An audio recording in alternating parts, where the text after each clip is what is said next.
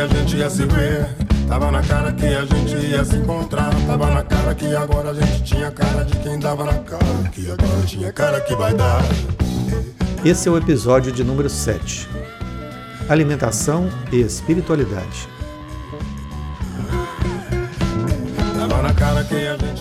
Tô aqui pensando na conversa com Beto Cabral.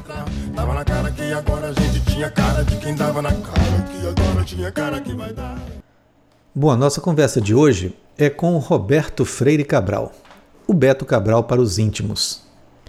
O Beto é um valadarense brasileiro que mora nos Estados Unidos há mais de uma década e ele tem uma experiência para nos passar com referência à alimentação saudável, onde não contempla o ingrediente proteína animal. Beto, é uma grande honra para nós ter você conosco aqui nessa nossa conversa. Honra, na verdade, é toda minha de estar aqui. Tenho acompanhado o programa pela internet, tenho assistido as palestras e eu nunca imaginei que eu estaria aqui. E para mim é, é um presente muito grande, porque em sete anos da minha experiência dentro do, do campo da alimentação e da espiritualidade, experiência e pesquisa, é a primeira vez que eu tenho a oportunidade de falar em público sobre isso. E vocês vão entender o porquê no decorrer do assunto. Você fala sobre pesquisa sua nesse tema. Você esteve ligado a algum projeto de pesquisa, alguma área é, de trabalho? Você já trabalhou na área de nutrição? Ou você está falando para nós aqui, essa nossa conversa, é baseado em experiências pessoais, em observações, em experimentações suas mesmo? Um, é, eu gostaria de dizer para vocês, antes de começar, que eu não tenho nenhuma formação profissional nessa área da nutrição. Tudo que eu vou passar para vocês aqui hoje é resultado de sete anos de pesquisa e de experimentação naquilo que eu estava aprendendo através da minha pesquisa. Então é algo que se adapta, se adaptou a mim e eu reparto com vocês, mas na, no, fazendo um pedido. Se qualquer um de vocês se sentir é, inspirado a experimentar ou seguir qualquer das coisas que forem colocadas aqui hoje, eu gostaria de dizer o seguinte: que procurem se informar muito bem sobre isso, que procurem se acercar de todas as, as, as condições e informações a respeito do que vocês possam de repente querer, porque quando a gente lidar com saúde, a gente tem que ter muita atenção e muito cuidado, porque saúde não é brincadeira. A gente não brinca com a nossa saúde, né? Então a gente faz as coisas sempre de forma muito consciente. Muito legal essa fala sua, Beto. E eu acho que é muito importante sempre esclarecer para os nossos ouvintes é, esse tipo de coisa. Nós darmos a informação, mas também fazermos os alertas é, dentro dos riscos que podem ocorrer com descuidos e não observação daquilo que é bem falado aqui. Mas você também, é, esse tema que nós trazemos aqui, ele é ligado à espiritualidade né, e alimentação. Você quer começar por onde? Vamos começar pela espiritualidade? Como é que podemos fazer essa ligação entre a alimentação saudável e espiritualidade? Vamos lá. Bom, eu vou começar pelo lado é, espiritualidade e, logicamente, invocando o nosso maior mestre. Porque Jesus tem uma passagem interessante que, para mim, sempre era uma coisa muito estranha quando eu olhava aquela passagem. A passagem que vocês conhecem sobre Jesus andando sobre as águas.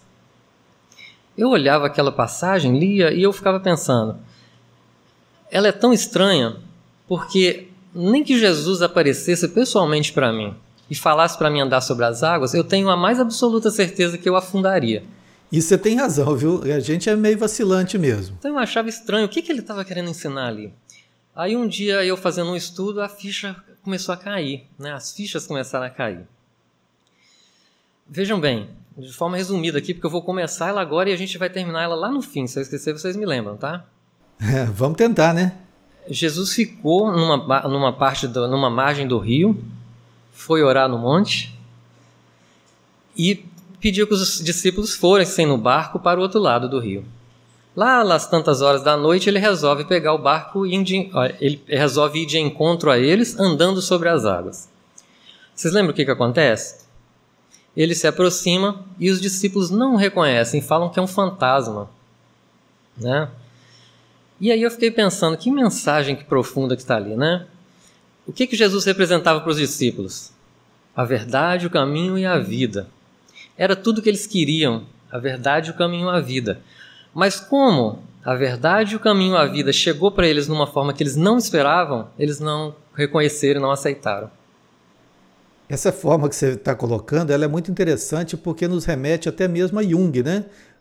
Com a teoria dos arquétipos, as formas prontas. Então é uma é uma é um ensinamento que é muito comum na vida da gente. Por mais que a gente almeje algo superior, algo que a gente considere é, superior e aquilo que a gente queira, quando chega de uma forma diferente que a gente não está esperando, que a gente não identifica, a gente bloqueia. Né? Por isso eu começo aqui falando também que a gente vai fazer uma revisão de paradigmas. Uau, então a coisa vai ficar boa, porque eu sinto até da minha parte mesmo que abrir mão de certos modelos, de certos paradigmas, não é uma tarefa fácil, não, viu? Porque nesses meus sete anos de experiência, uma coisa que eu percebi é o seguinte: é, a coisa que mais entrava o nosso progresso espiritual não são os vícios, não são os deslizes morais, não são o apego né, às limitações da matéria. Ah, não?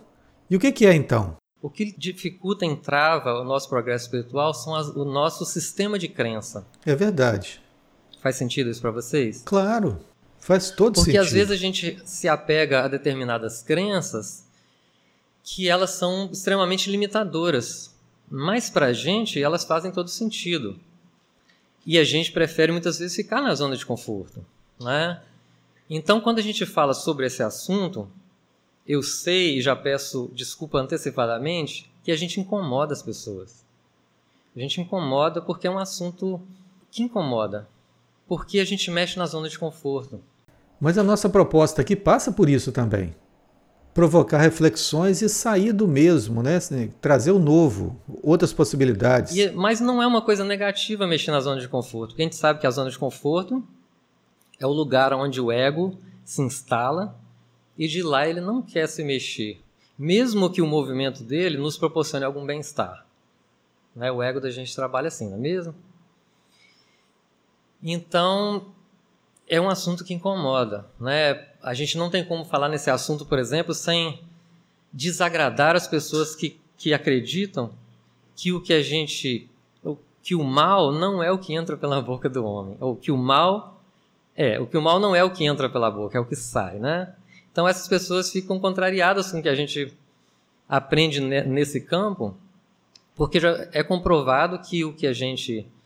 Do, daquilo que a gente se nutre interfere não só no nosso corpo físico, mas no nosso campo vibracional, no campo onde a gente habita e no nosso planeta, sob um determinado ponto de vista.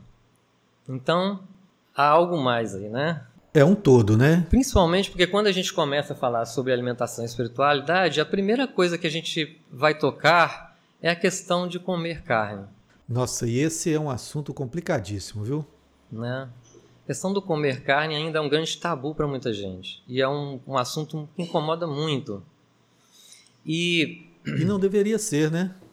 Muitas vezes as pessoas se escondem ou se, se protegem atrás de conceitos. Conceitos extremamente. É, não extremamente, mas às vezes conceitos antigos que precisavam de sofrer uma revisão, que precisavam de passar por uma análise mais uh, apropriada para os nossos tempos hoje, que a gente tem tanta informação no campo da nutrição, né? E os próprios espíritos trazem em termos de uh, da espiritualidade, as consequências espirituais, as vibrações, todo, todo esse aspecto. Então, por exemplo, uma frase que nós espíritas, né? Aqui eu estou citando, eu sei que a gente vai estar falando para pessoas que não são espíritas, mas só para a gente né, colocar isso dentro de um contexto para a gente perceber o que, que a gente está querendo dizer. É muito bom você dizer isso, porque nós aqui não falamos só para espíritas, nós falamos para pessoas de todas as crenças, né? É, nós espíritas nos defendemos muito numa frase que ou, ou, numa questão do livro dos espíritos, né? O primeiro livro da codificação de Allan Kardec, onde ele pergunta: a alimentação animal é com relação ao homem contrária às leis da natureza? E os espíritos respondem que, dada a vossa constituição física, a carne alimenta a carne. Do contrário, o homem perece. Então nós temos aqui um problema, porque os espíritos que. É verdade. Que, é, que apoiaram Kardec, que trabalharam com ele na codificação, eram espíritos superiores, que sabiam o que estavam dizendo. Então esse é um problema para a gente. Como que nós vamos resolver essa questão? Né? Roberto, mas sem querer te interromper e já te interrompendo, a nossa conversa está ficando assim um tanto quanto ligada ao lado religioso. E talvez não fosse muito legal assim para o ouvinte permanecer apenas nessa linha de raciocínio. Vamos entrar um pouquinho para a área da ciência? Tem algum cientista que nós poderíamos pegar assim como referência nesse assunto? Bom, nós vamos deixar essa, essa pergunta aí pendente e vamos olhar o que, que a ciência fala sobre isso hoje. Não sei se vocês já ouviram falar nesse senhor, T. Colin Campbell. Ele é um professor de bioquímica nutricional da Cornell University do estado de Nova York, a cidade de Ithaca. Ele, desde que ele se formou nessa área, ele tem feito pesquisas constantes a respeito da nutrição e buscando forma alternativa é, de trabalhar com a nutrição, considerando que as pessoas ficam cada vez mais doentes no nosso mundo de hoje. E ele, desde a década de 50, ele trabalhou com isso. Na década de 80, sendo conhecido pela, pelo esforço dele nesse sentido, ele foi convidado a ser um dos diretores de um projeto é, conduzido pela Academia Chinesa de Medicina preventiva, a Cornell University e a Universidade de Oxford, da Inglaterra.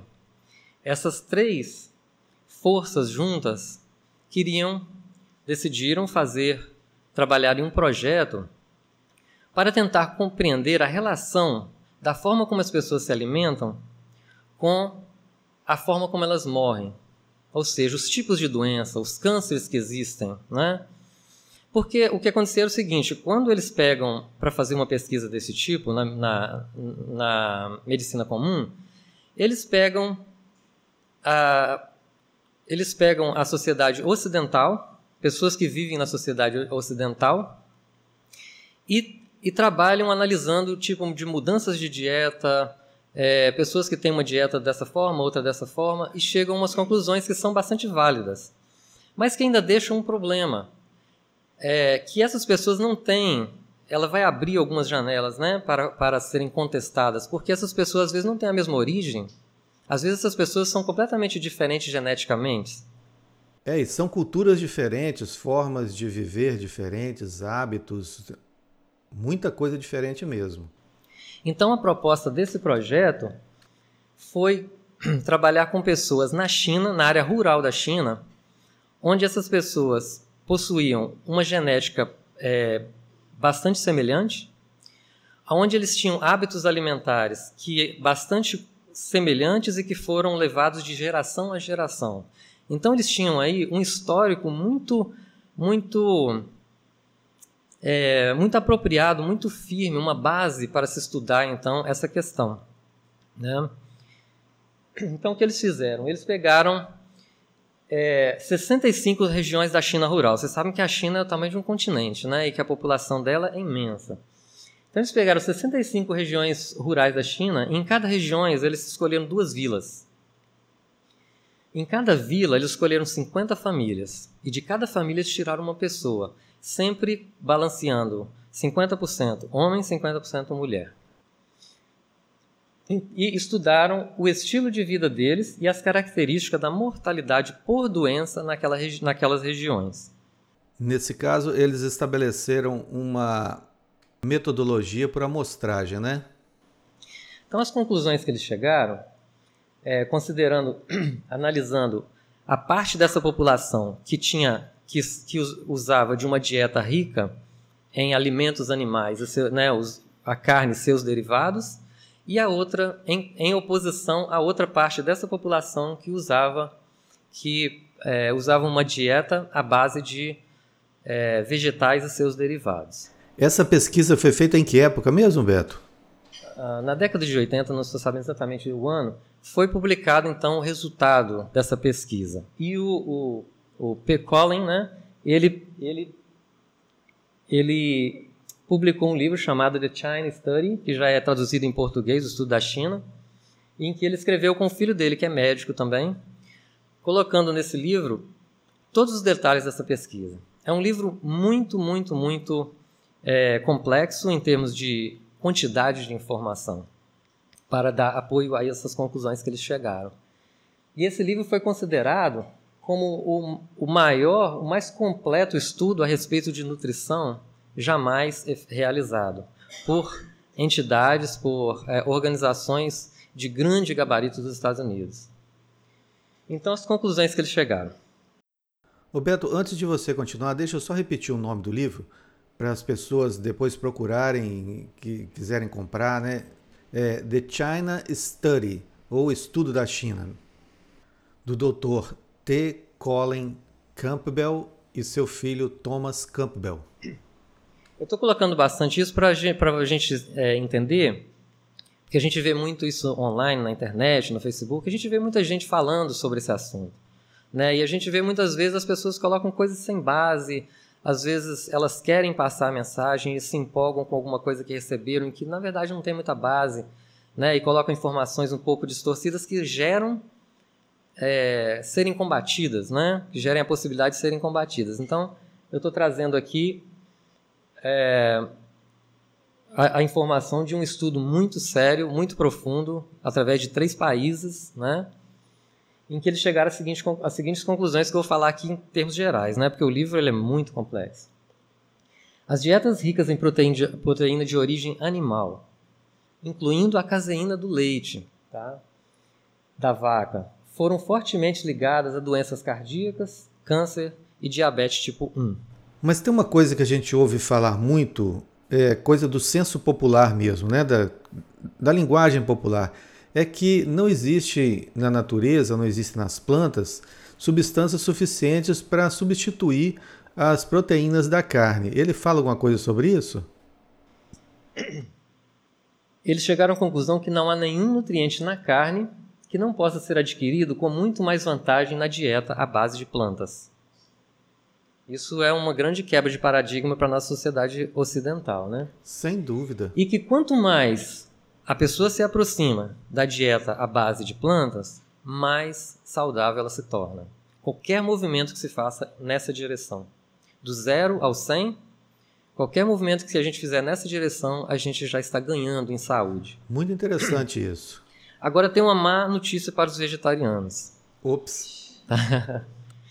A conclusão da pesquisa foi o seguinte: a dieta vegetariana, embora ela tenha as suas, é, as suas vantagens, ela se difere muito pouco.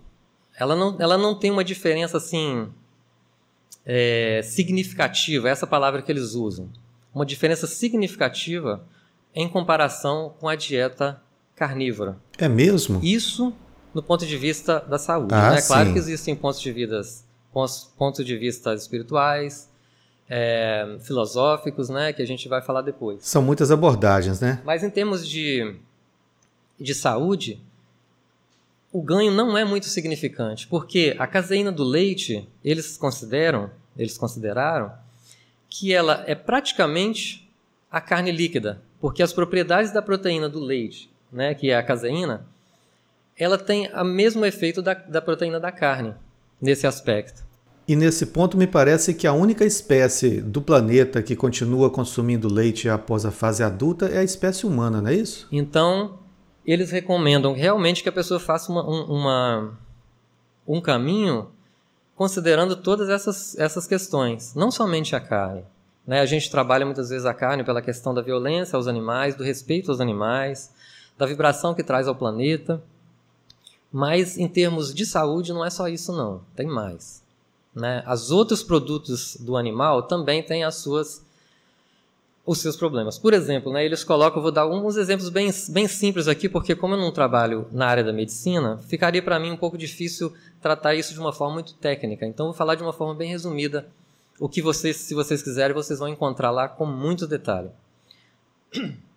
a caseína do leite, quando entra no organismo, ela, quando ela é filtrada pelo, pelo rim, ela torna a urina mais ácida. E a urina sendo mais ácida, ela não pode ser tão ácida. Então o corpo tem que trabalhar de formas a diminuir aquela acidez. E o que existe de mais, é, o que existe de mais é, disponível para que, para que ela, a, o corpo possa realizar esse trabalho é o cálcio. Então, eles vinculam, eles fazem uma vinculação, uma possível vinculação do consumo do leite com a perda de cálcio nos ossos. Porque hoje nós temos um consumo exagerado do, do, dos produtos do leite.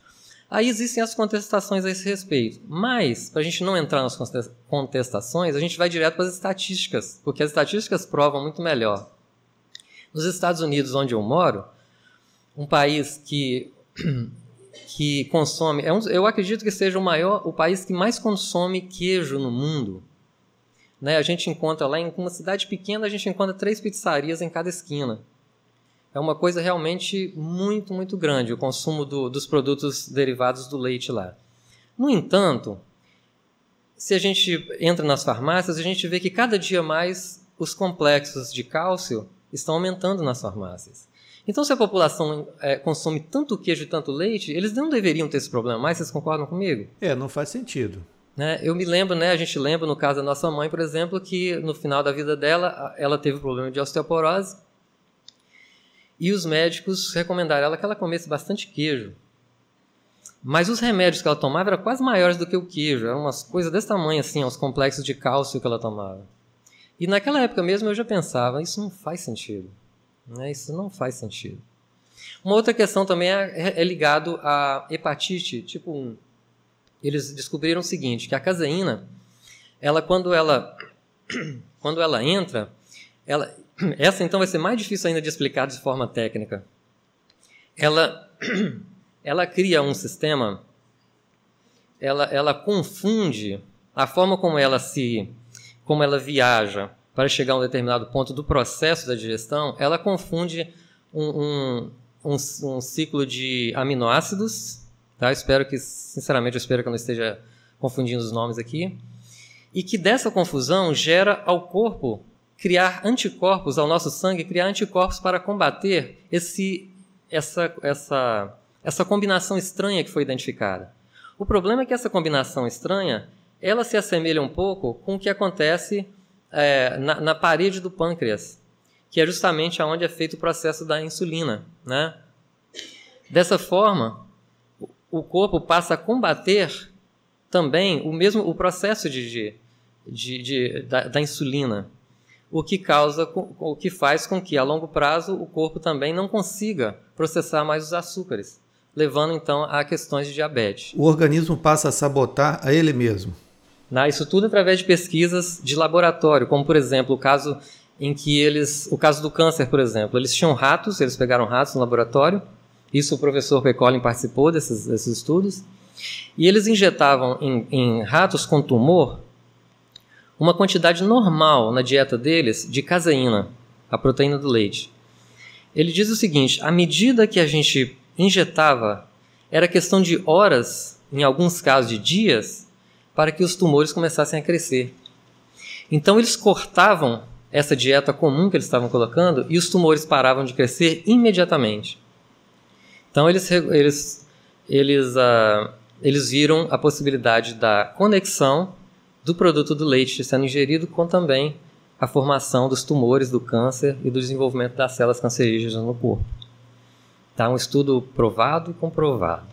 Mas o que a gente vê na prática é que ainda existe muita polêmica em torno desse assunto, né? Muitos laboratórios falam isso, outros falam aquilo, a opinião pública é, discorda, a mídia faz matérias.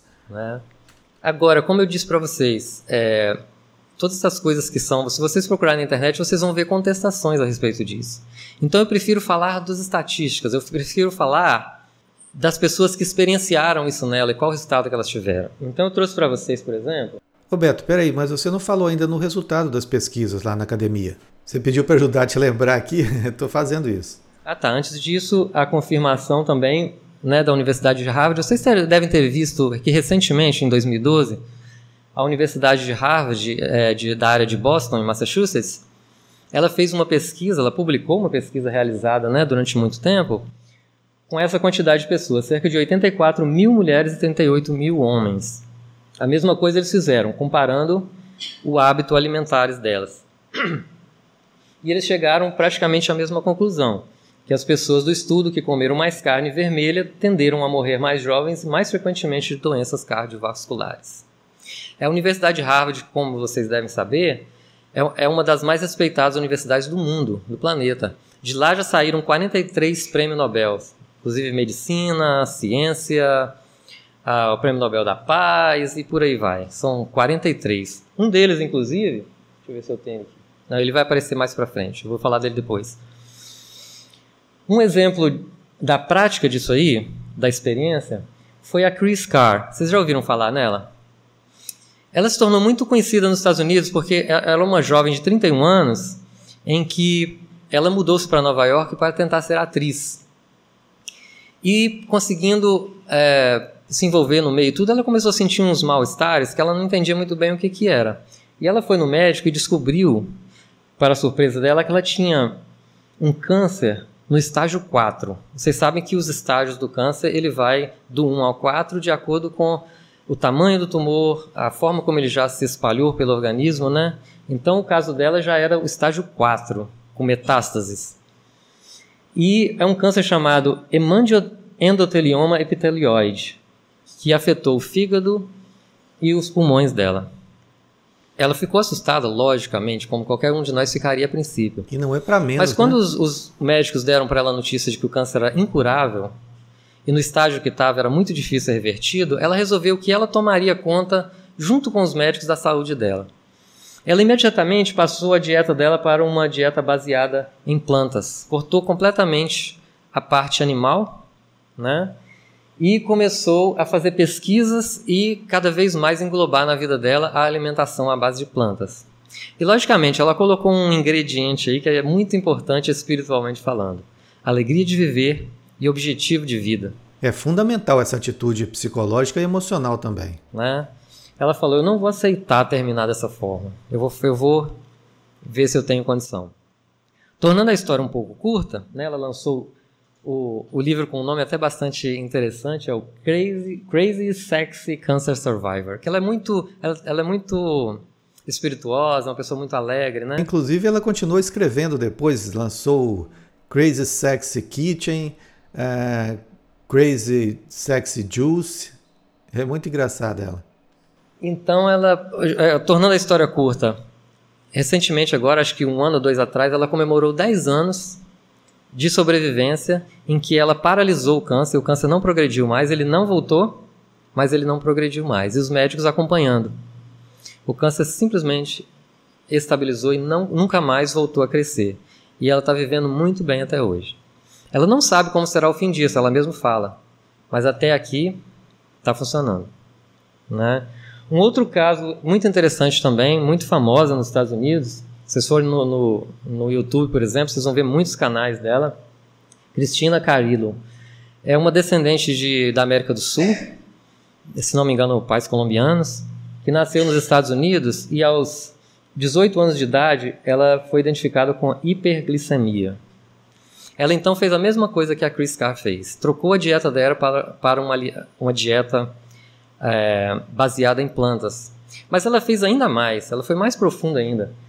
Ela se alimenta exclusivamente de comidas cruas. Ela não cozinha as comidas, não come nada que seja é, processado.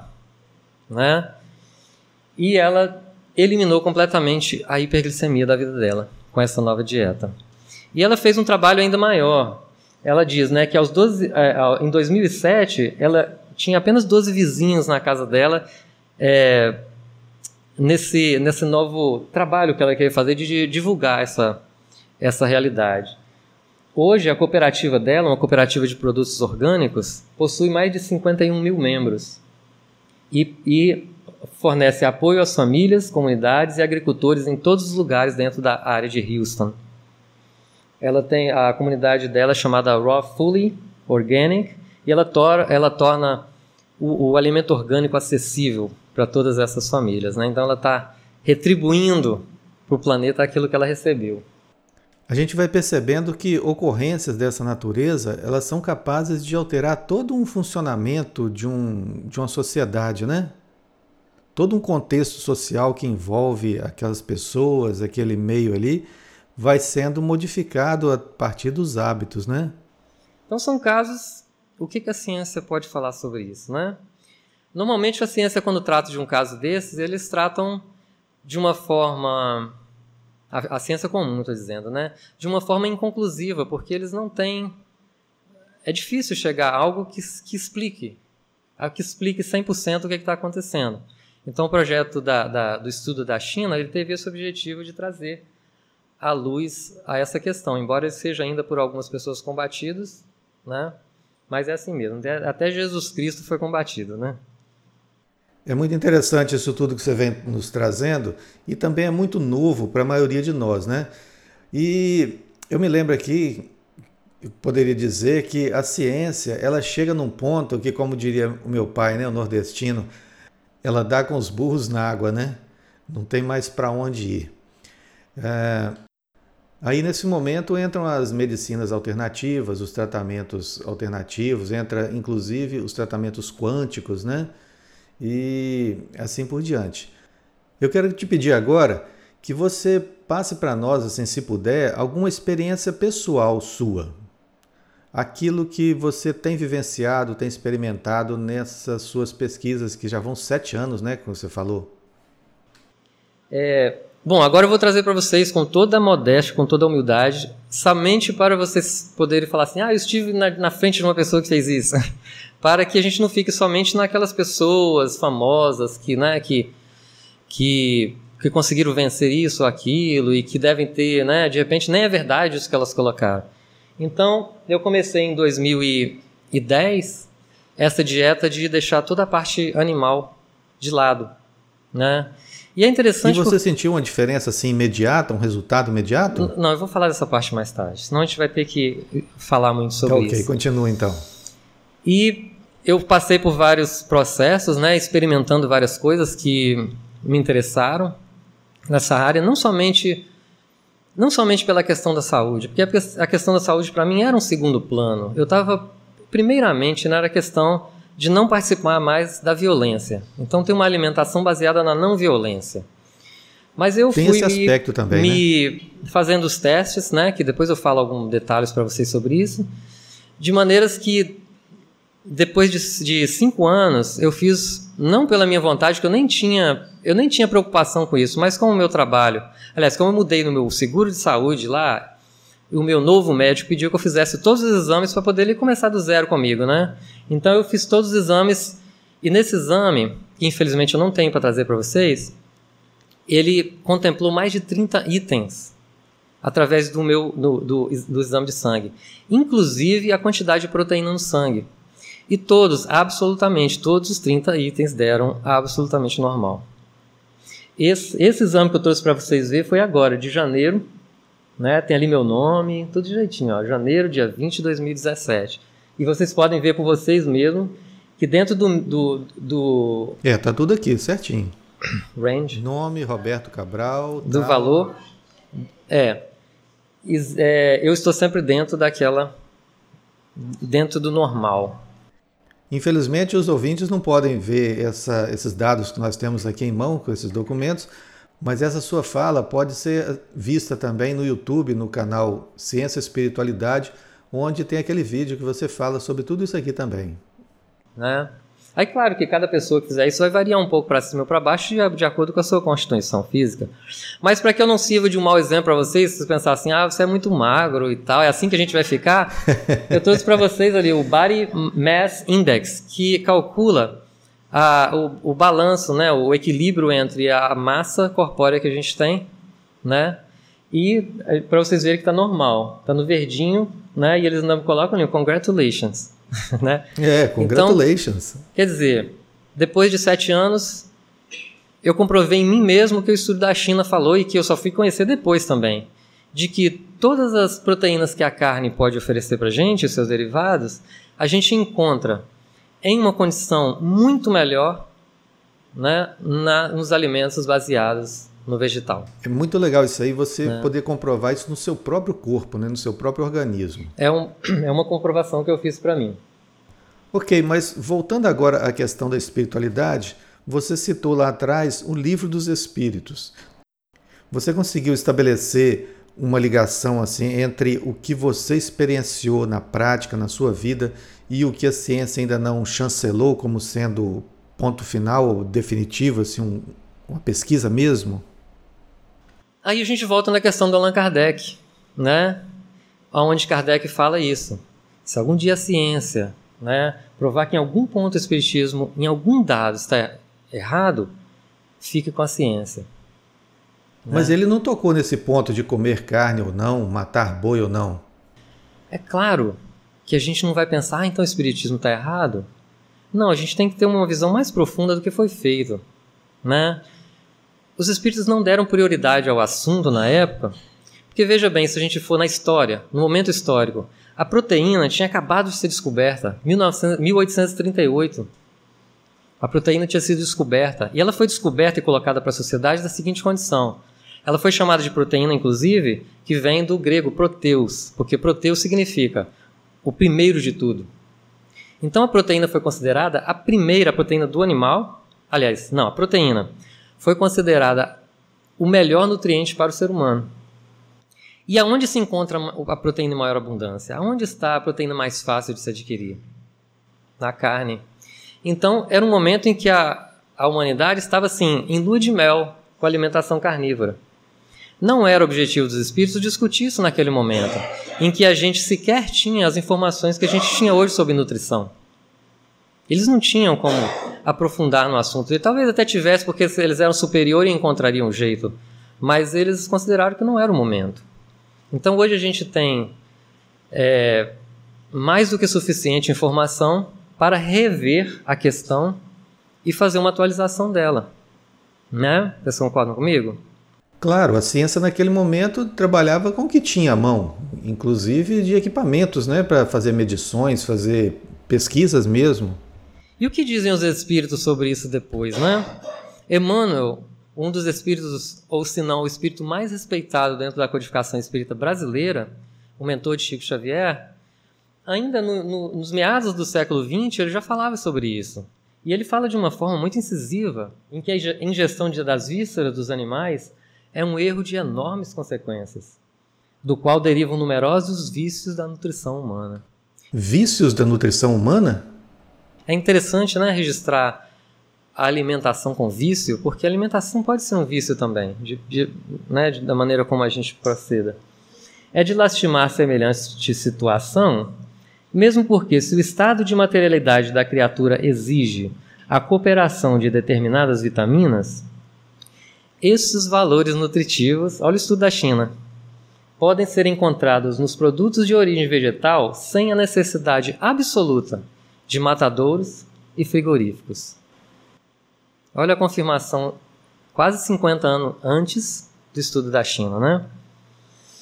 E ele ainda dá uma, uma sugestão para a gente: consolemos-nos com a visão do porvir, sendo justo trabalharmos dedicadamente pelo advento dos novos tempos em que os homens terrestres poderão dispensar da alimentação os despojos sangrentos de seus irmãos inferiores.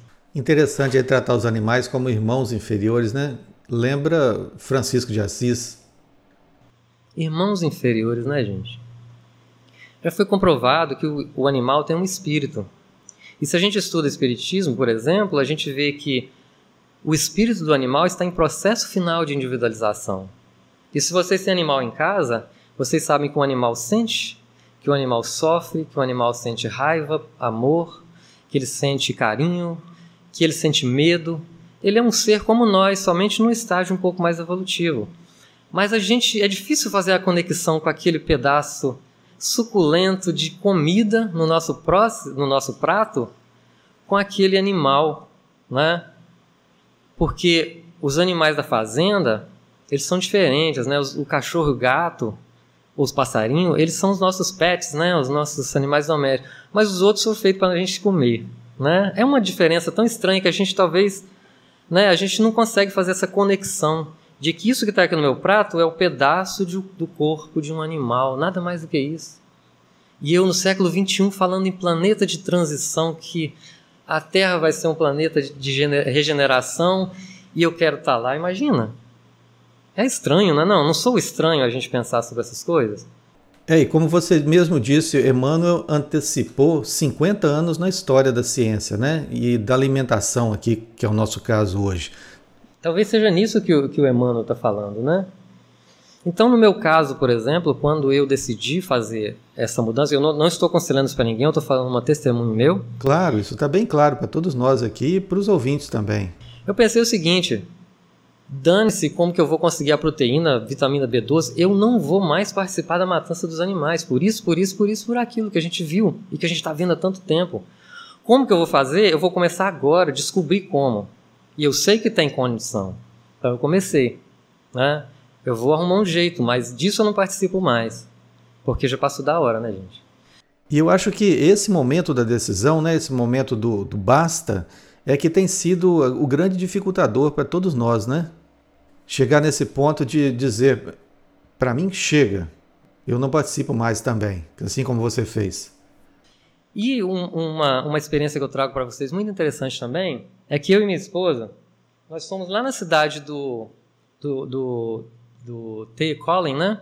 Campbell, em Ítaca, em Nova York, em umas férias nossas. A gente foi lá conhecer como é o processo da Eco Village, e, gente, e lá eles possuem um, um, um farm sanctuary, é uma fazenda santuário, né, onde eles resgatam animais e cuidam deles. Resgatam os animais que fugiram ou conseguiram sobreviver à indústria do alimento e cuidam deles.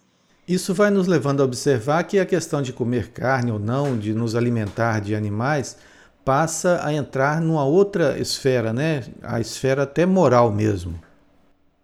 O Alvin Roth, professor da Universidade de Stanford e Harvard, ganhador do Prêmio Nobel de Ciências Econômicas, ele divulgou esse pensamento dele, que comer animais pode ser considerado moralmente chocante pela maioria das pessoas no futuro. Olha aí, tá vendo? Em breve, os protestos veganos poderão ser parte do passado e o veganismo se tornará regra não exceção. Eu fiquei curioso aqui para saber mais dessa visita sua e da sua esposa a essa fazenda. Você pode nos contar mais algum detalhe interessante dessa visita? Então, a experiência da minha esposa e eu foi o seguinte: nós fomos lá visitar essa fazenda. E nós descobrimos que os animais de fazenda, o boi, a cabra, eles são exatamente idênticos aos animais domésticos.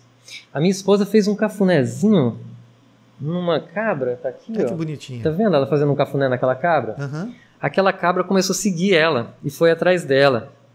Aqui, tá vendo a cabra aqui? Olha que interessante. A cabra queria mais, aí ficou se esfregando nela, assim, igual os cachorros, os gatos fazem com a gente, né? A gente teve, por exemplo, a experiência com as ovelhas. As ovelhas são animais tão carinhosos. Se você dá um carinho para elas, elas começam também a se esfregar em você e querem mais e ficam ali perto de você. E tudo lá funciona perfeito assim? Com toda essa harmonia? A gente teve esse lado positivo da experiência, agora o lado negativo. Vocês devem ver muito na internet é, os animais, é, como são maltratados na, na, na indústria do alimento. E a gente pode constatar lá que isso não é uma não é um oba-oba da internet, não é um, uma, uma bandeira levantada por extremistas fundamentalistas veganos. Isso é uma realidade. Então a gente vê aqui, eu trouxe para vocês o exemplo dessa galinha ah, eu nem gosto né? Na indústria do alimento, as galinhas ficam tão juntas e, e num espaço, é, confinadas num espaço tão. aquele é, São centenas de galinhas num espaço só, onde elas não têm nem condição de, de ser uma vida saudável ali dentro. Elas fazem as fezes ali mesmo, e ali mesmo elas comem, e elas ficam tão próximas umas às outras que elas começam a se bicar. Então, para resolver esse problema, o que eles fazem? Eles derretem o bico da galinha com ferro quente. Então, a gente está vendo ali, ó, a galinha com o bico derretido. E como se não bastasse só isso, eles também arrancam as unhas dos pés da galinha, para que eles não se ataquem uns aos Coitadas. outros. Então, infelizmente, né, eu trouxe essa coisa triste para vocês verem, mas é uma realidade que a gente precisa ter consciência disso. Né? De que os animais que estão nos servindo, eles estão nos servindo à custa de sofrimento e dor. E esse sofrimento e dor passa para a gente e para o planeta através das vibrações. Né? do que eles, quando a gente ingere a carne, a carne vem impregnada do medo, da, da dificuldade que eles passaram, né, de toda aquela adrenalina que foi que foi é, injetada na carne quando eles passam por situações desse tipo. Pois é, Beto, se os seres humanos estão se matando ainda uns aos outros, imagina isso com relação aos animais. Aí eu vejo na internet, por exemplo, às vezes eu vi essa semana uma pessoa espírita pedindo para a gente rezar pela paz do mundo, porque novas guerras estão prontas para acontecer. Aí eu fico pensando, poxa, os espíritos já falaram que a guerra existe no planeta até hoje porque nós ainda temos frigoríficos e matadouros aqui.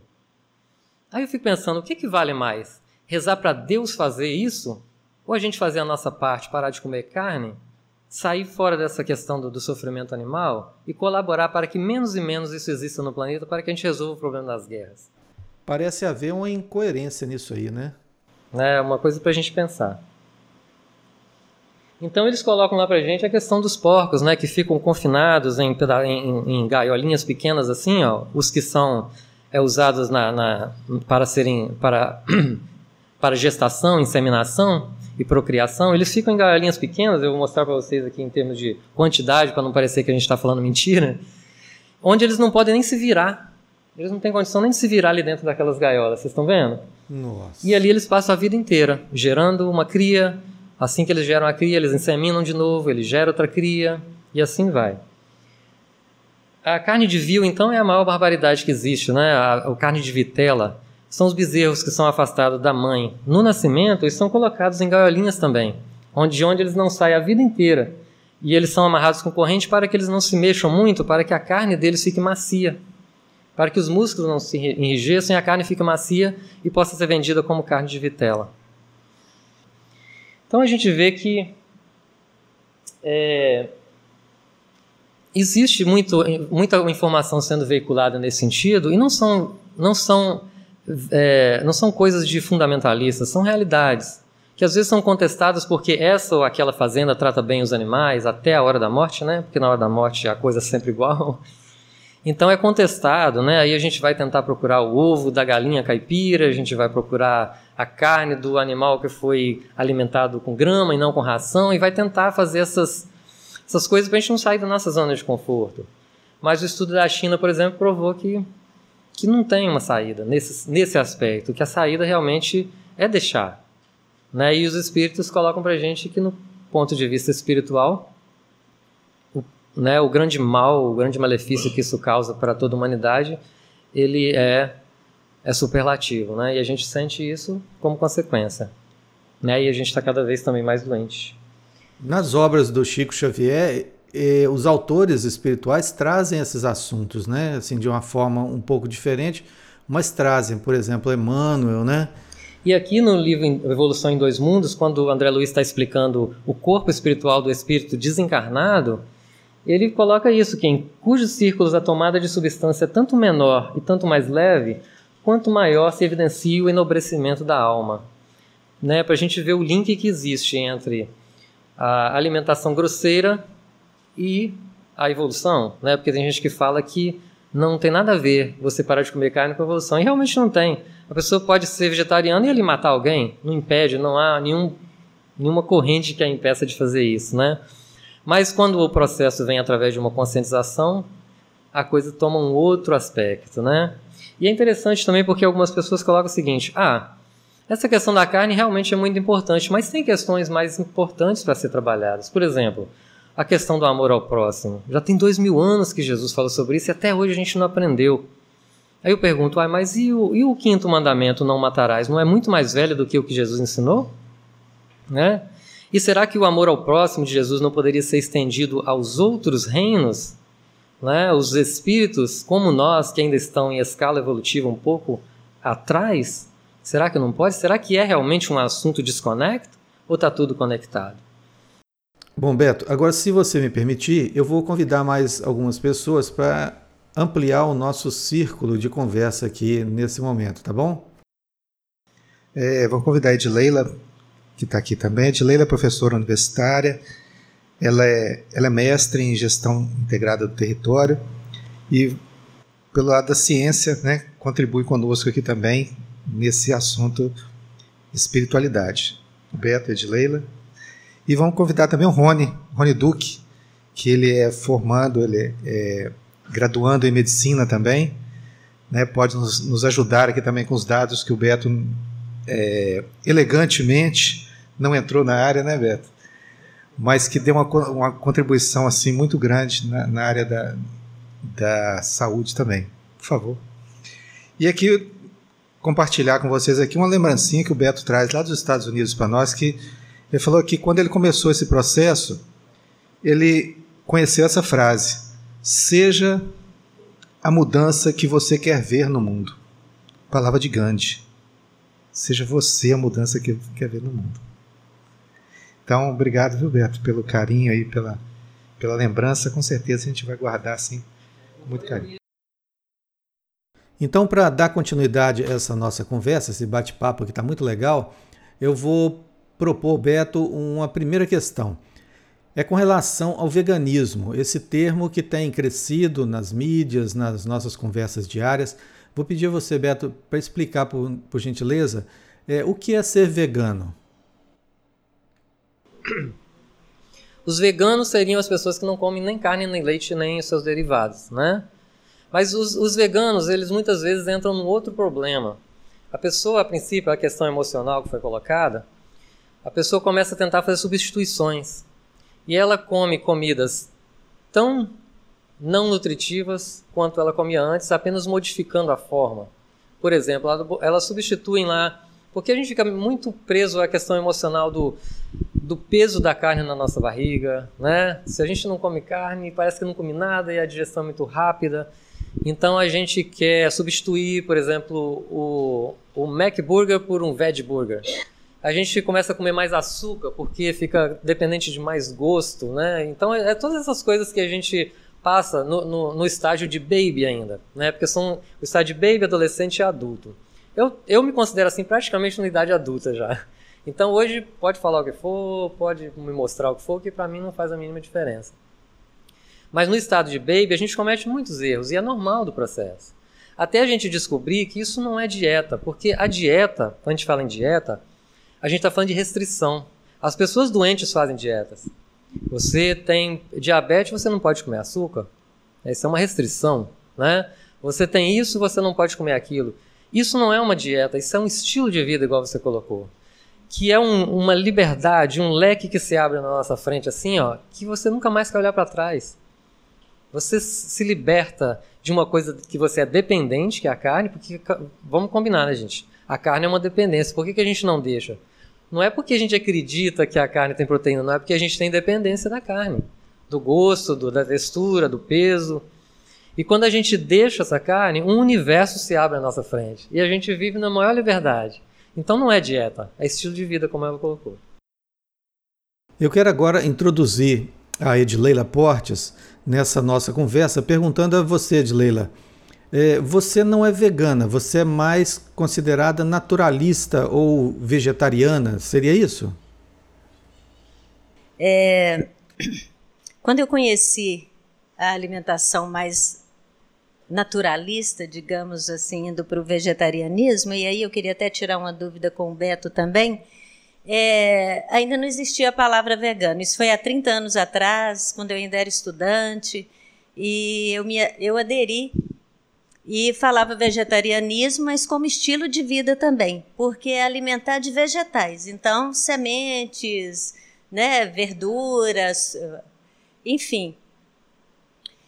Aí depois, né, num processo, era até um professor de yoga que nos orientava, ele, ele falava que existia uma diferença entre o vegetarianismo e o ovo-lacto-vegetarianismo, que é onde hoje eu me incluo. Eu ainda como queijo, né, e, e leite, manteiga, e deixei a carne.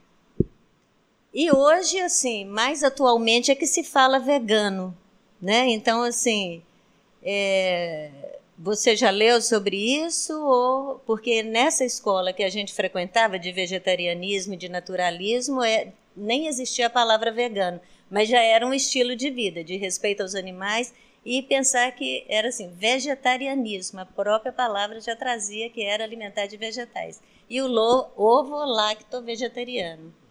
Você já viu isso assim?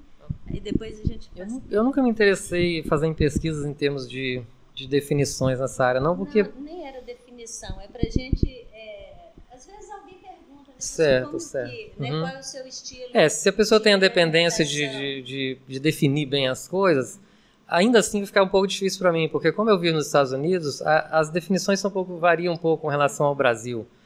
Por exemplo, lá a gente só lida com essas duas questões: vegetariano, o que, o que não come carne, mas come leite e ovo, e vegano, o que não come mais nada. Pois é, porque se a gente for pensar em vegetariano, ovo É. e leite não é vegetal. É, não, aí você aprofunda.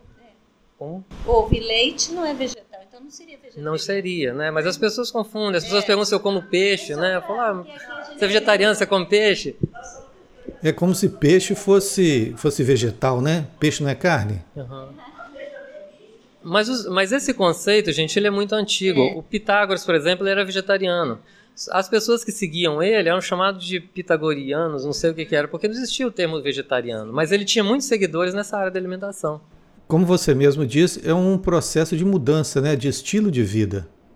Eu gostaria de acrescentar uma coisa nessa, aproveitando o gancho, que às vezes a pessoa para de a pessoa para de comer carne ou para de comer todos os produtos e não se sente tão bem. Mas gente, a gente comeu, não foi uma encarnação, a gente comeu por milênios e você quer parar imediatamente e se sentir o super-homem? Não é assim, né? A gente tem a fase de transição que vocês não me lembraram de falar sobre a sobre a passagem do Cristo, de Jesus. Nossa, Beto, eu fiquei mesmo de te lembrar e esqueci. Desculpa aí. Se vocês quiserem, a gente ainda fala. tá? Mas uma coisa assim, só, só para completar esse pedacinho. É, a gente tem que conscientizar o seguinte: quem se torna vegetariano, vegano, livre dessas coisas, não significa que se tornou-se invulne- invulnerável e, é, vul- invulnerável e imortal. Tá? A gente pode morrer de câncer? Pode. Por quê? Porque existem karmas, existem questões psicológicas, emocionais. A gente tem que tratar o todo, né? Genéticas, a gente teria que entrar num outro assunto aqui. É, existe a genética como raiz, mas existem muitos outros fatores que influenciam, né? Então seria mais complicado a gente.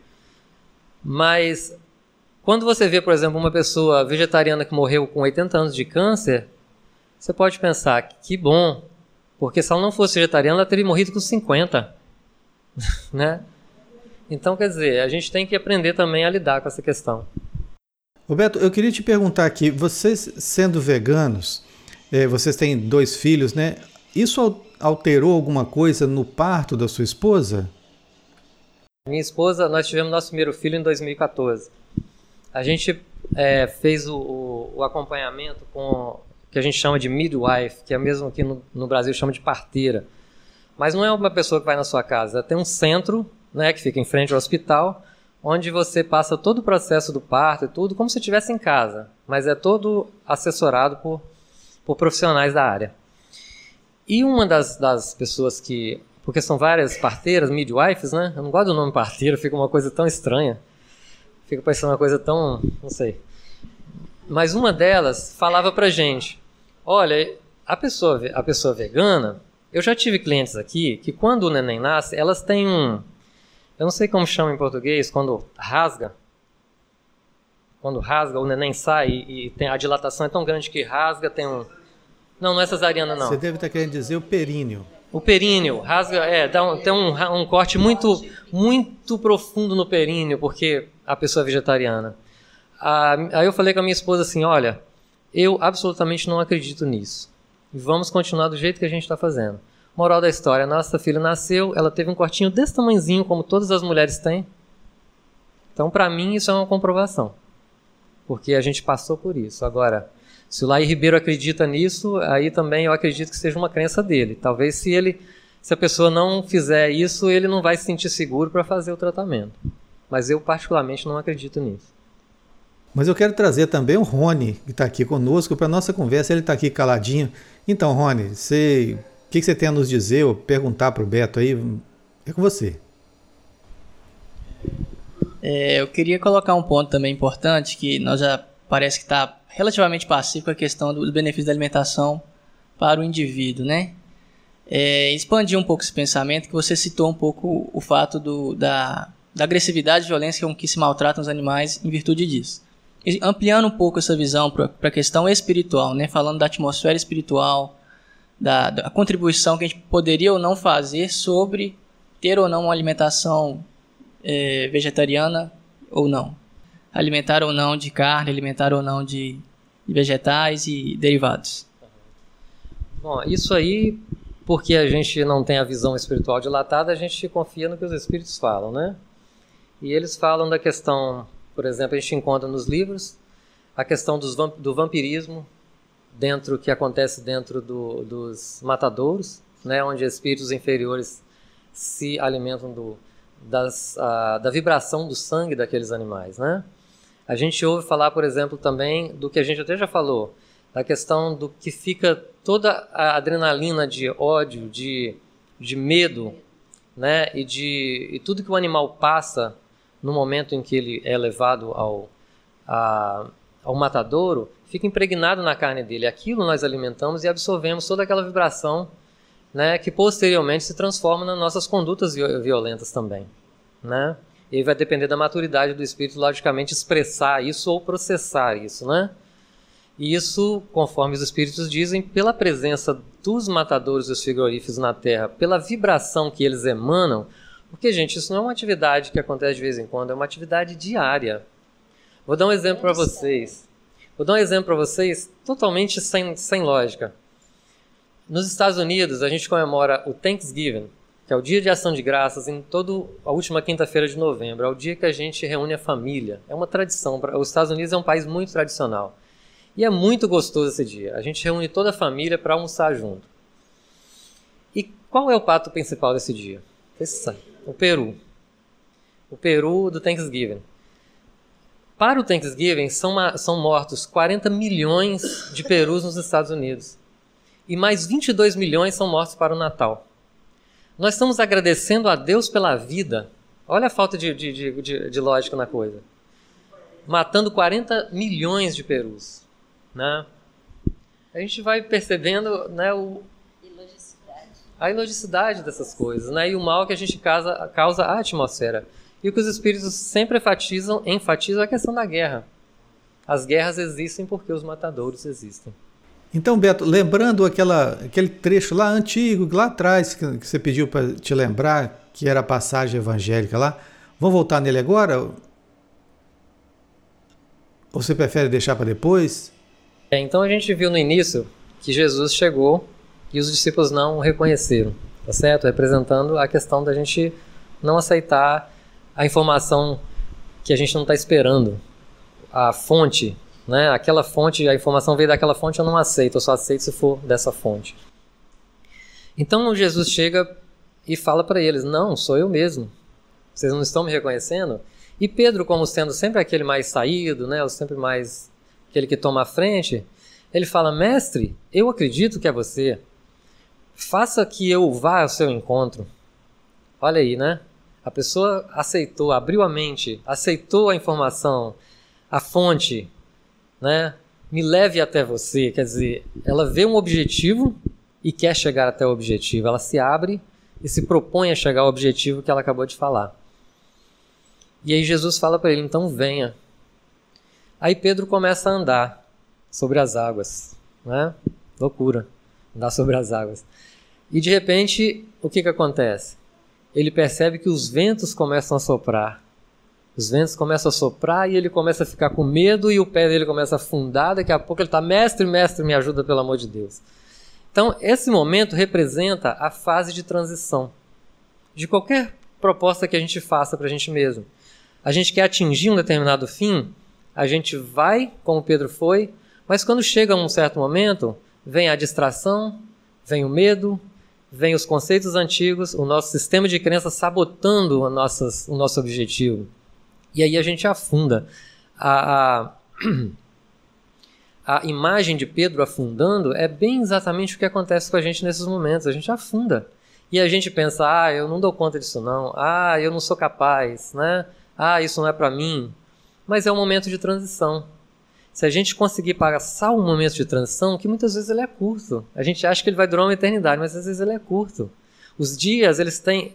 É, é muito bacana ver o que acontece dia a dia quando a gente está fazendo alguma coisa, a transformação que vem em cada amanhecer. Um dia eles não são acumulativos. Um dia você está se sentindo assim do jeito que ela falou, sentindo mal, nossa, estou fraco, eu parei de comer isso. Aí você vai dormir no outro dia você acorda diferente, fala, o que, que aconteceu, né?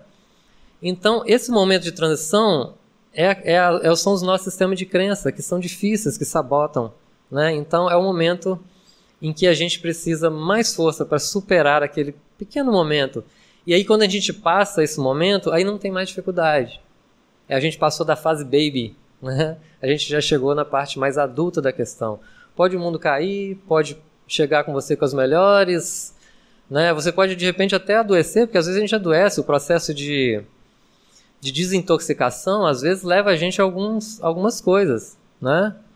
E a gente ver aquilo com, e como a gente conhece já agora está com maior conexão com o nosso próprio corpo, com o nosso mental, com o nosso emocional, a gente fala, não, eu sei que isso vai passar, vou aguardar e vai passar. Então, depois que a gente passa o período de transição, tudo fica fácil. Tudo fica fácil em qualquer coisa, objetivo que a gente tenha na vida. Vocês concordam? Então eu vi na passagem de Jesus essa mensagem muito valiosa. Acredito que devem ter muitas outras, né? Porque Jesus era o mestre dos mestres, então deve ter muitas outras mensagens ainda para serem ampliadas desse, dessa passagem. Mas quando eu percebi isso, para mim fez todo sentido. Tá bom? Gente, nós estamos aqui com mais de uma hora já de programa e vamos então encaminhando para o nosso final, né? A fala final do Beto, da Edileila e do Rony. Eu, eu só antes de eu passar a palavra final, gostaria imensamente de agradecer a vocês, tá? Pela oportunidade de vir aqui, de, de, de compartilhar com vocês essa experiência, da presença de vocês, de cada um de vocês que vieram aqui. Eu sei que alguns de vocês nem vêm aqui regularmente, vieram pelo, pelo carinho, pela amizade que tem pela gente. Então é, é, muita gratidão e muita, muita alegria de ver vocês de novo. É como se eu estivesse sendo, interessante, nutrido. Tá? É como se eu estivesse sendo nutrido novamente. Né? Como André Luiz fala no capítulo O Alimento das Almas, né? no nosso lar. O amor é a maior fonte de alimento de, das almas. Quando o ser humano perceber isso, ele vai ter um controle e uma educação muito maior na sua, na sua alimentação. Muito obrigado a vocês. Edileila, você quer deixar seu comentário final? Interessante na, na fala do Beto, né? A gente muito agradecida mesmo, né? Pela, pela oportunidade de do Beto, de poder né, compartilhar esse momento aqui com, com o Beto e com a experiência que ele teve. E aí fica também uma, uma reflexão muito forte assim entre o sentimento e a alimentação, né? Porque se a gente observar os alimentos, é, principalmente os carnívoros, eles são bastante condimentados, né? Quem conseguiria comer uma carne sem o tempero? né? E um vegetal a gente consegue alimentar ele puro. A gente come uma cenoura, uma maçã sem tempero nenhum. Então, assim, e a gente sabe que tem uma relação muito grande com os condimentos, com a, o estímulo dos nossos sentimentos mais materializados. Então, só para a gente começar a questionar isso também, né? Uma carne não se come sem tempero, né? E, e é esse, essa companhia que eu acho que, que é interessante, a companhia do, do alimento com o tempero, né? O tempero também no sentido metafórico, com que a gente tempera a nossa vida, né? Então são coisas assim que o vegetarianismo e o naturalismo vai ensinando para a gente também, né, Beto? Então assim muito obrigada, obrigada a vocês também, estão convidados, né? Hoje a gente teve a felicidade de ter o Beto. Obrigada, viu? Nós é que agradecemos também a sua companhia aqui, de Leila. E agora nós vamos ouvir também as considerações finais do Rony. É, gente, é muito bom, né? Tá comemorando um ano com a casa cheia, cheio de força novamente, né, Vinícius? E continuar o projeto, sinal que ele tá dando certo. Comemorar com uma palavra tão leve, né, que o, que o Beto nos traz, um tema tão difícil de ser discutido, tão difícil de ser debatido, tentando fazer aliança com a espiritualidade, né? Então, para mim, é uma honra estar aqui ao lado de pessoas tão capacitadas para falar sobre esse tema. E não podia deixar de, de fazer essa reflexão, né? Porque, como o Beto falou, nem o que, o que define apenas as pessoas não é apenas a alimentação, mas sim com certeza a consciência de por que está fazendo, seguindo aquele caminho, né? E não saímos daqui com, aquela mensagem de que vamos sair daqui, vamos tirar todo mundo a carne e todos os derivados, né? Emmanuel nos, nos, traz uma mensagem no livro que eu me esqueci o nome, que a gente fica tentando resolver as supremas equações da vida eterna, mas as coisas mais simples do nosso dia a dia, elas requerem tempo. A gente precisa dar tempo ao tempo para que as coisas não se atropelem, colocar o carro na frente dos bois, né? E lembrar que nós somos imortais, por que pressa? Nós temos uma oportunidade, temos uma, uma experiência que o, que, o, que o Beto traz para a gente, que pode com certeza se aplicar a, a todos, conforme as suas, a sua consciência, o seu despertar e a sua necessidade, é, seria a melhor palavra. Então eu agradeço novamente a presença de todos, agradeço o convite que o Vinícius fez no início do, do projeto e estamos encerrando aqui com um ano com, com chave de ouro, né? Muito obrigado. Eu é que agradeço. Para mim foi uma honra muito grande estar aqui com três pessoas tão queridas, o Beto, a Edileila e o Rony, conversando sobre esse assunto que é de interesse de muitos e nem sempre ele é muito, ele é bem explorado, vamos dizer, né? Nem sempre ele é bem explorado e fica sempre aquele gostinho de quero mais ou sempre algumas dúvidas pairando sobre esse tema tão polêmico. Convido os ouvintes para estar conosco sempre, acompanhando os nossos episódios e se cadastrando, assinando o nosso canal para que receba automaticamente as nossas atualizações. E eu fico por aqui pensando, só pensando. Um grande abraço a todos.